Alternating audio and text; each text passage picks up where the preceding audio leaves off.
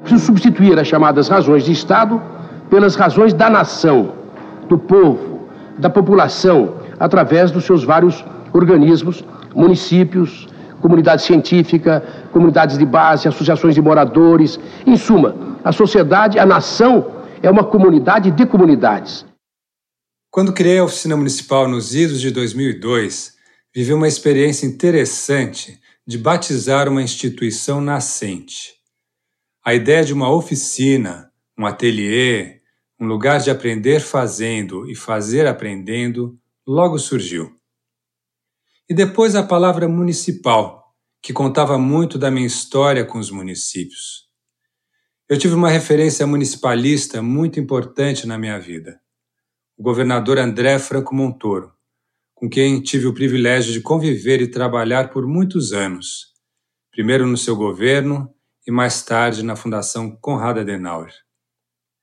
Montoro sempre dizia: o cidadão não mora na União, não mora no Estado, mora no município.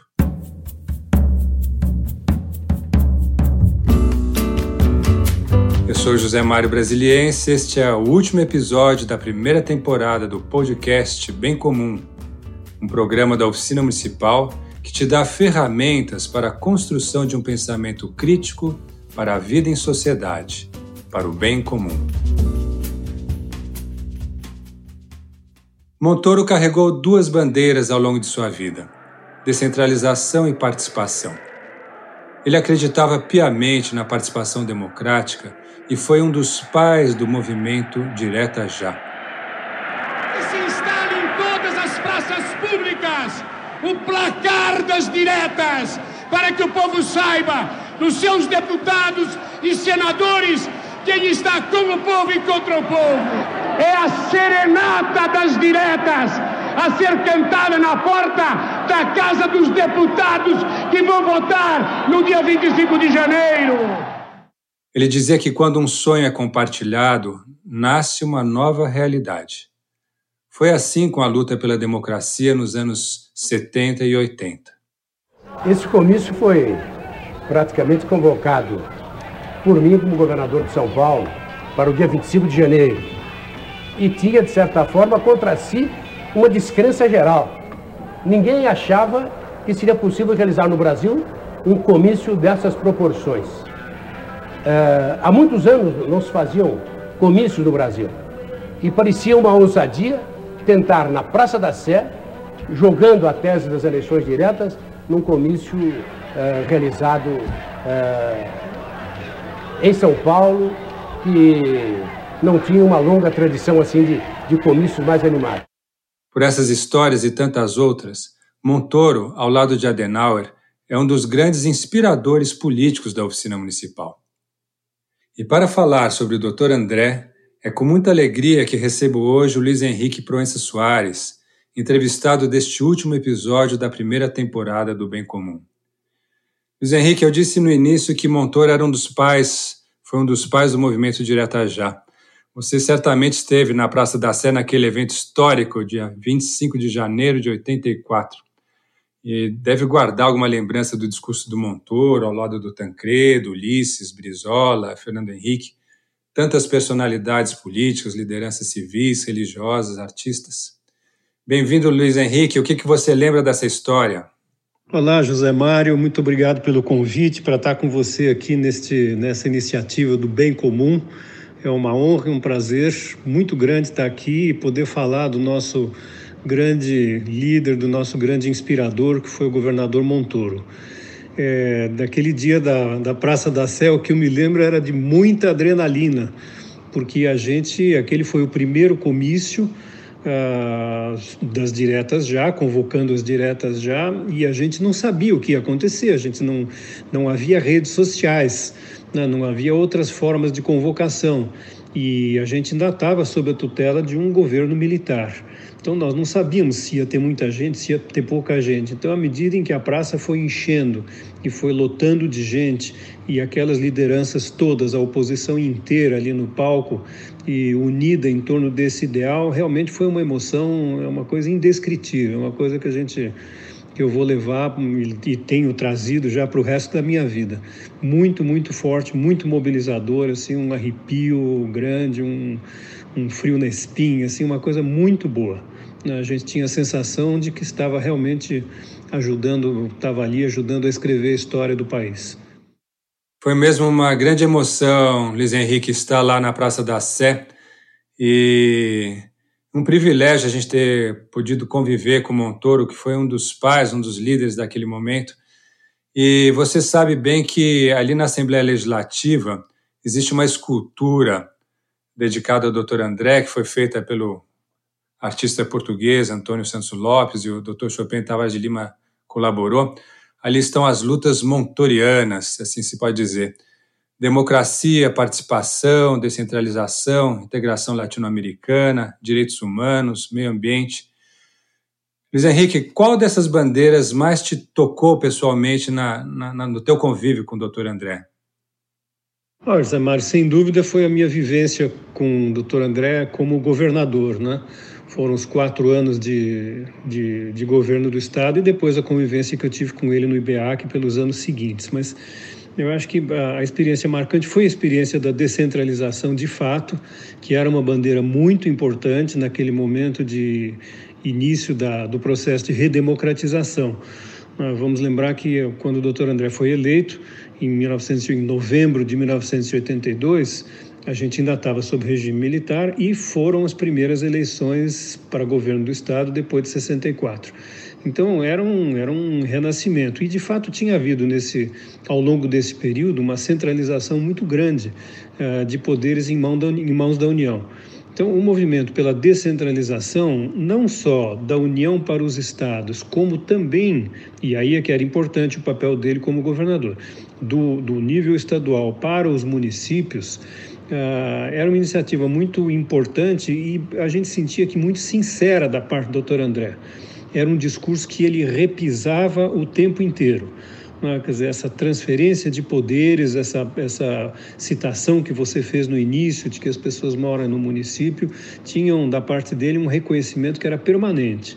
Então ele martelava no nosso ouvido o tempo todo ele deu muita força para todas as políticas de descentralização que foram feitas no seu governo. A questão da participação também era uma, uma bandeira forte, mas eu acho que para mim o que mais me marcou, talvez pela minha inserção no governo do estado, que era na Secretaria do Planejamento, a mim o que mais me, mar, me marcou foi a, a bandeira da descentralização. Sim. Você lembrou então do seu lugar na Coordenadoria de Ação Regional, na Secretaria do Planejamento. Conta um pouco como é que faz na prática a descentralização. Eu me lembro também dos escritórios regionais de governo. Em poucas palavras, como é que um governador descentraliza o poder para o prefeito? Pois é, ele criou, enfim, o Dr. Chopin pilotou essa iniciativa que tinha apoio assim muito decisivo do governador, Dr. André, que era uma coisa que era importantíssima, né? Sem esse apoio, as coisas não teriam corrido. Uh, mas era a ideia de você dar organicidade para esse esquema para esse modelo de regionalização. A regionalização sempre foi um recorte no mapa para dar só mais racionalidade para as ações do Estado e com o governador Montoro esse desenho regional ele passou a ter organicidade. O que, que é isso? Em cada região havia um conselho dos prefeitos, que era o Conselho das Administrações Municipais, e havia também um conselho dos representantes do Estado, dos representantes regionais, o diretor do DR, o diretor da área uh, da Secretaria da Agricultura, o diretor regional de Saúde, Educação e assim por diante. Então, havia, havia conversas, quer dizer, o planejamento das regiões era feito, a discussão dos problemas, o estabelecimento de prioridades era feito por estes dois colegiados. E isso depois era trazido para o nível central de governo. É? E o doutor André respeitava muito essas listas e essas decisões que eram tomadas no âmbito regional.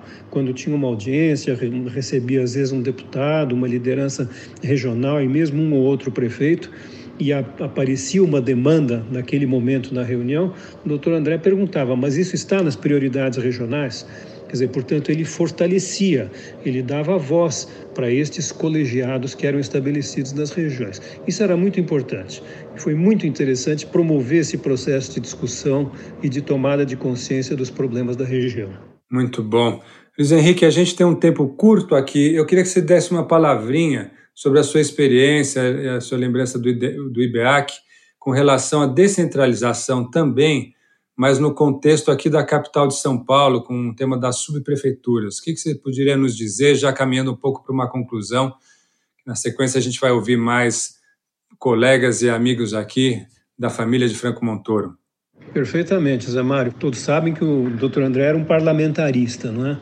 Então, ele procurou reproduzir aqui no município de São Paulo, ele propôs um modelo, desenho de um modelo, com o apoio de várias pessoas que trabalhavam, que gravitavam ali no IBEAC, que frequentavam o IBEAC, enfim, juristas e urbanistas e um monte de gente, enfim, da maior qualidade propôs um desenho em que dava mais autonomia para as subprefeituras. Estabelecia no âmbito de cada subprefeitura também um conselho que era eleito diretamente pela população em eleições supervisionadas pelo Tribunal Regional Eleitoral e que debateriam no modelo parlamentarista a nomeação do próprio subprefeito. Né, e naquele esquema, quer dizer, depois de duas ou três tentativas, se o conselho, o região, o conselho da subprefeitura não topasse, que se convocavam novas eleições. E a subprefeitura tinha mais poderes, teria neste modelo mais poderes para resolver os problemas locais. Isso foi entregue à prefeitura naquela época, era a prefeita Luiz Erondino, mas depois a coisa acabou não, não indo para frente. Mas era um modelo completinho, era um projeto de lei e tal, uma coisa muito interessante. Muito bacana, Luiz Henrique. Eu lamento a gente estar com um tempo curto hoje. Agradeço a sua, a sua participação aqui no Bem Comum, essa memória do doutor André. E fica aqui um convite, quem sabe, para a gente poder estender essa prosa numa outra ocasião. E a gente vai virar a página agora uh, do nosso podcast para conversar um pouco sobre Montoro em família. Muito obrigado. Obrigado a você, Zé Mário. Até breve e boa sorte para o bem comum agora na sua segunda temporada, então. Um abraço a você. Até logo.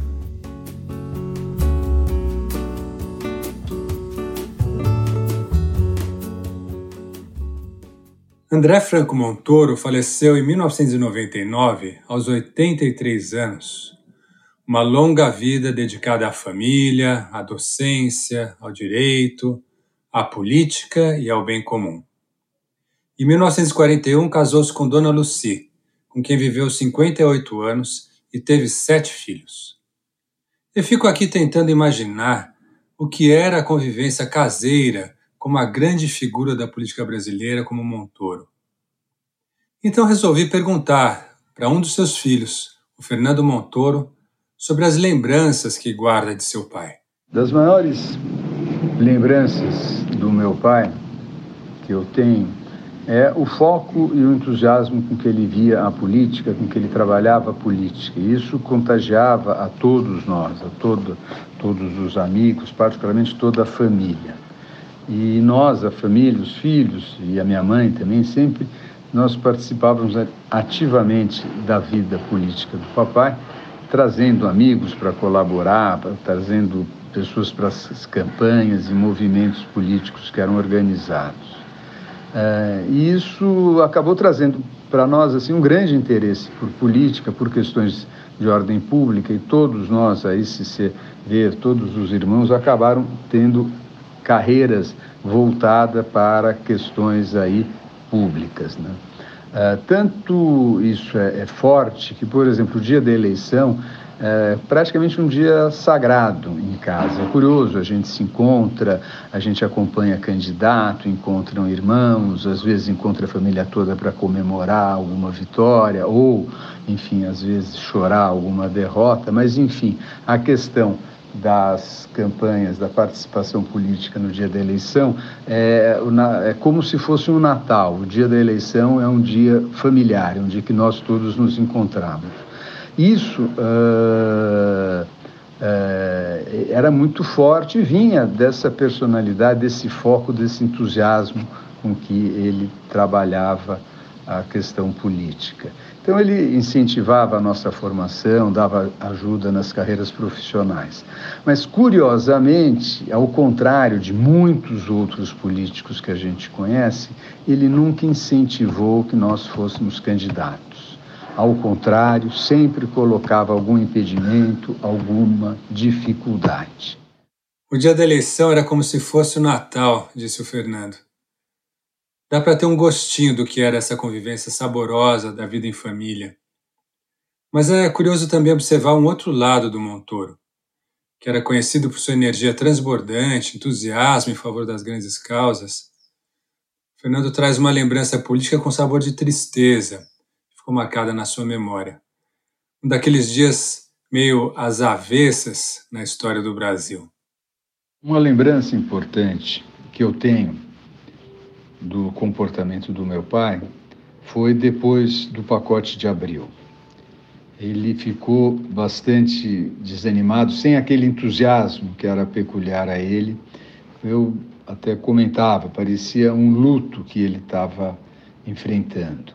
Foi um golpe muito forte e que dá para entender. Se a gente vê a história política do Brasil naquele período, percebe que, passado aqueles primeiros momentos difíceis, que foi lá o ato institucional número 5, que endureceu o regime, e depois, em 1970, quando o MDB eh, teve resultados muito ruins nas eleições, eh, e que inclusive muita gente pensou em autodissolver o partido, houve um questionamento se valia a pena ter uma oposição ou não ao sistema militar.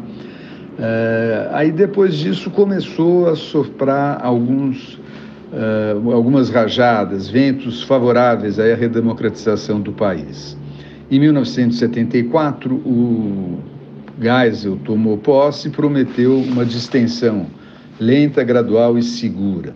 E ainda nesse ano, em novembro, houve, nas eleições, o, o MDB teve uma vitória arrasadora elegeu 16 dos 22 senadores e, dos estados, ou seja, retomou-se um otimismo e as, havia boas perspectivas aí para o sucesso da redemocratização do país. Nesse clima, de repente, vem o pacote de abril, que de fato foi um retrocesso institucional absurdo que, que instituiu o senador biônico, alterou os percentuais de representação estadual na Câmara, adiou as eleições diretas para governador, enfim, foi uma coisa de fato muito, muito pesada para quem estava com toda aquela expectativa e aquele otimismo de, de, de ter um processo de abertura democrática. Felizmente, meu pai logo depois recuperou o entusiasmo e a garra para continuar essa luta e que continuou aí durante vários anos, até o fim da sua vida. Outra pessoa que teve uma carreira contagiada pelo sentido da coisa pública foi uma das netas de Montoro, Mariana, com quem também conversamos. A Mariana nos contou sobre a importância de sua avó, Dona Lucy, que foi uma mulher muito especial capaz de equilibrar a vida privada do lar com a vida pública do marido, da qual participava ativamente. Eu me lembro que Dona Lucy sempre acompanhava o Dr. André, marcando uma presença forte nos debates e na política, um campo historicamente dominado por homens. Tem um aspecto do perfil da minha avó que eu acho interessante destacar, porque hum, pouca gente conhece e acho que ele foi realmente determinante na, na vida do meu avô, dentro e fora de casa, e contribuiu para todo o sucesso da sua vida profissional e pessoal também, e da sua carreira política, que é a habilidade da minha avó em conseguir ser uma mulher que ao mesmo tempo era a parceira intelectual do meu avô.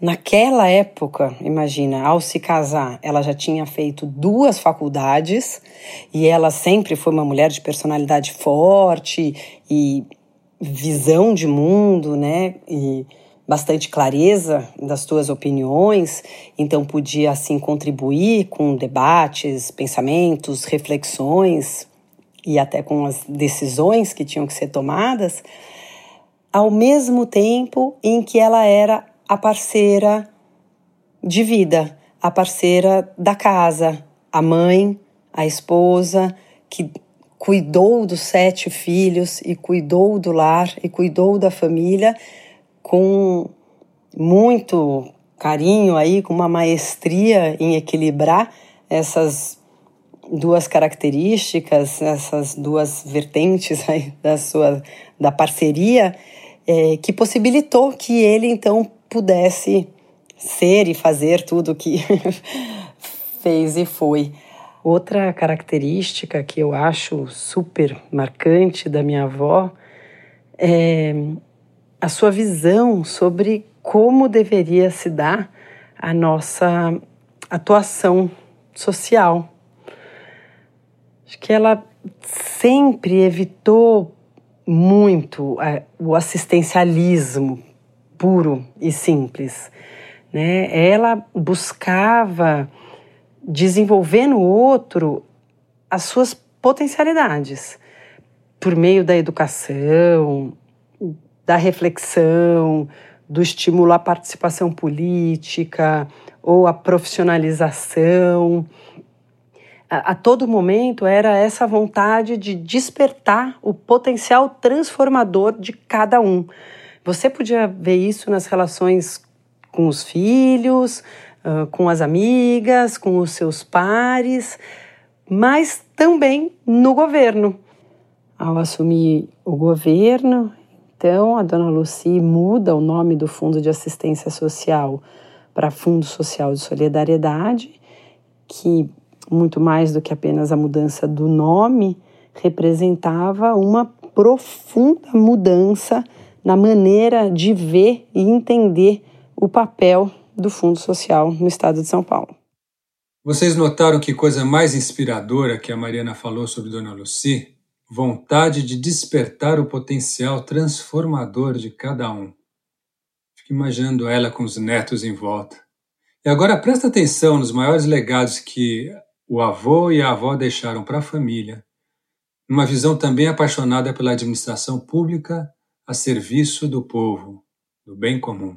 Falar em legado, para mim, é fácil, porque eu vejo legado de Franco Montoro e Dona Luci em tudo, o tempo todo. Na família, por exemplo, a, a cada encontro é possível perceber o, o carinho, a amizade, o respeito que todos ainda têm um pelo outro. É um, uma coisa tão bacana entre tios, netos, bisnetos, irmãos, enfim, é, é sem dúvida um, um legado dos mais preciosos né, que podemos receber e estar tá presente a todo momento. Na minha vida profissional, acho que eu fui bastante influenciada por toda a família e por essa história, por esses exemplos dos meus avós. Então eu procurei sempre trabalhar em instituições que tinham causas coletivas, né?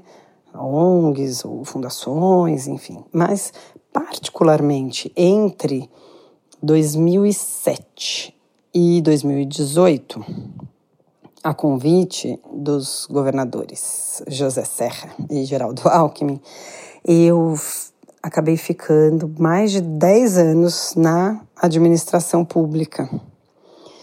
E nesse período, então, eram diárias as lembranças, né? E, e o prazer em, em poder estar trabalhando e tomando decisões das quais eu acredito eles se orgulhariam. Então, assim, foi, foi incrível. Eu adorei. Então, eu diria que essa vontade, assim, de, de dedicar a vida para trabalhar pelo coletivo, pelo que é público, com essa paixão e ética e profissionalismo, sempre entendendo que o que é público é do povo. Não é de nenhum partido, não é de nenhuma família, mas de fato do cidadão, né? De cada um de nós. Então, essa vontade é sem dúvida o maior legado que eles me deixaram. e eu agradeço muito por isso. Quero agradecer profundamente à neta do governador Montoro, a Mariana, por compartilhar com tanta doçura e profundidade o legado de seus avós, ao filho Fernando por trazer lembranças de momentos onde a família e a política se encontraram de um jeito saboroso e marcante, e ao Luiz Henrique Proença Soares, que participou ativamente do governo Franco Montoro e nos trouxe a essência de suas bandeiras, a descentralização e a participação. E é claro, um muito obrigado todo especial a você, nosso ouvinte do Bem Comum, que nos acompanhou até aqui nesta primeira temporada, que agora chega ao fim. Esse episódio contou com um trecho de André Franco Montoro no programa Roda Viva, TV Cultura, em 1988, e também com alguns recortes de seus discursos históricos. A gente vai se despedindo aos poucos, ouvindo mais um pouquinho da voz de Montoro, que aos 80 anos disse o seguinte sobre si mesmo. Aspas. Eu sigo um velho ensinamento do padre Lebré. O importante é você se considerar um Zé Ninguém a serviço de uma grande obra. Eu sou um Zé Ninguém há 80 anos, mas posso olhar para trás com orgulho e para frente com esperança. Fecha aspas. Aquela esperança orientada para o bem comum. E nós queremos que o Brasil cresça como cresce uma árvore, de baixo para cima, lentamente. O Bem Comum é um podcast da Oficina Municipal em parceria com a Fundação Conrad Adenauer. É coordenado pela jornalista Juliana Dantas e editado pela Superplayer and Company.